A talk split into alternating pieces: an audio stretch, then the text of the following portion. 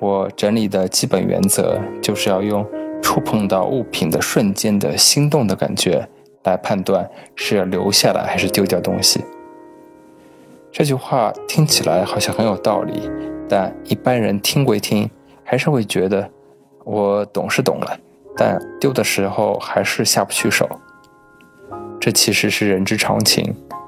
实际上，最困扰的问题应该是不觉得心动。但是也没有办法丢掉。判断物品的方法大致就分为两种，一种是用直觉来判断，另一种则是用思考来判断。这个思考的部分，如果往错误的方向运作的话，事情就会变得非常的麻烦。因为当直觉明明已经做出了不心动这个明确的回答时，脑袋里却想着说不定有一天还会用到，或者想着这样真是太浪费了。那就永远无法当机立断地把东西丢掉。为了避免误会，我必须慎重地声明，我并非认为丢东西时感到犹豫不决是一件坏事。会感到犹豫，就代表你对这件物品是有一定的感情的。而任谁都无法只凭直觉就会做出所有的决定。但正因为如此，更希望各位。不要质疑，因为浪费，所以没办法丢掉这个理由就草草了事，就更应该试着与这个物品彻底的面对面交谈一下。你要问自己，为什么我会有这样东西呢？它来到我身边到底意味着什么？对于觉得没有办法丢掉的东西，也请重新思考一下，这项物品所具备的真正功能是什么？举例来说。你的衣柜里如果买了一件买后几乎就没有再穿的衣服，请试想一下，你为什么要买这件衣服呢？你可能会说到店里看到觉得很可爱，所以就买下了。如果是在买下这件衣服的那一瞬间曾经让你心动，那它的任务就已经完成了，那就是赋予你买下那一瞬间的感动。但是。为什么你几乎都没有穿这件衣服呢？你的回答可能是，因为穿了以后发现其实不太适合自己。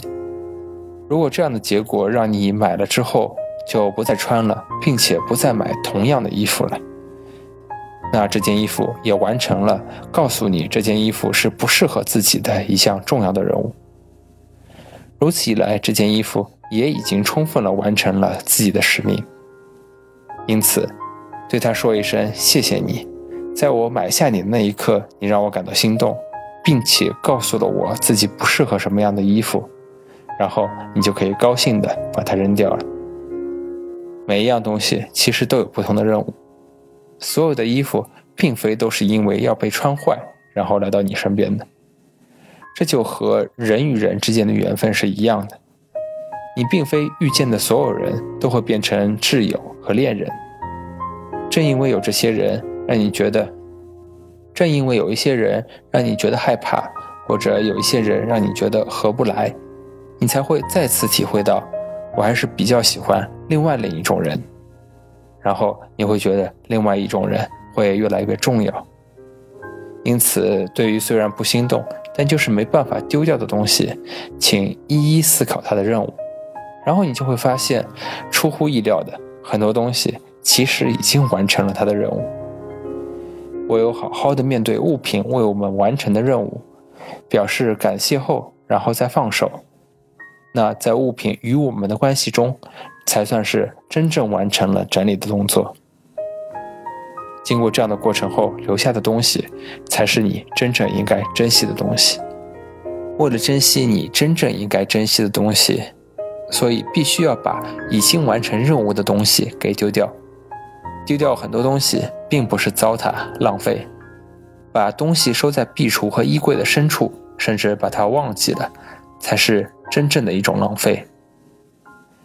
你问一下自己，这样真的有好好珍惜它们吗？如果物品有心情和感觉的话，他们应该一点也不开心。请快速的把它们从监牢里面以及偏远的地方救出来。怀抱着感谢这些日子的陪伴的感恩之心，痛快地解放他们。我觉得在整理之后，无论是人和物，一定都会有同样的舒畅感。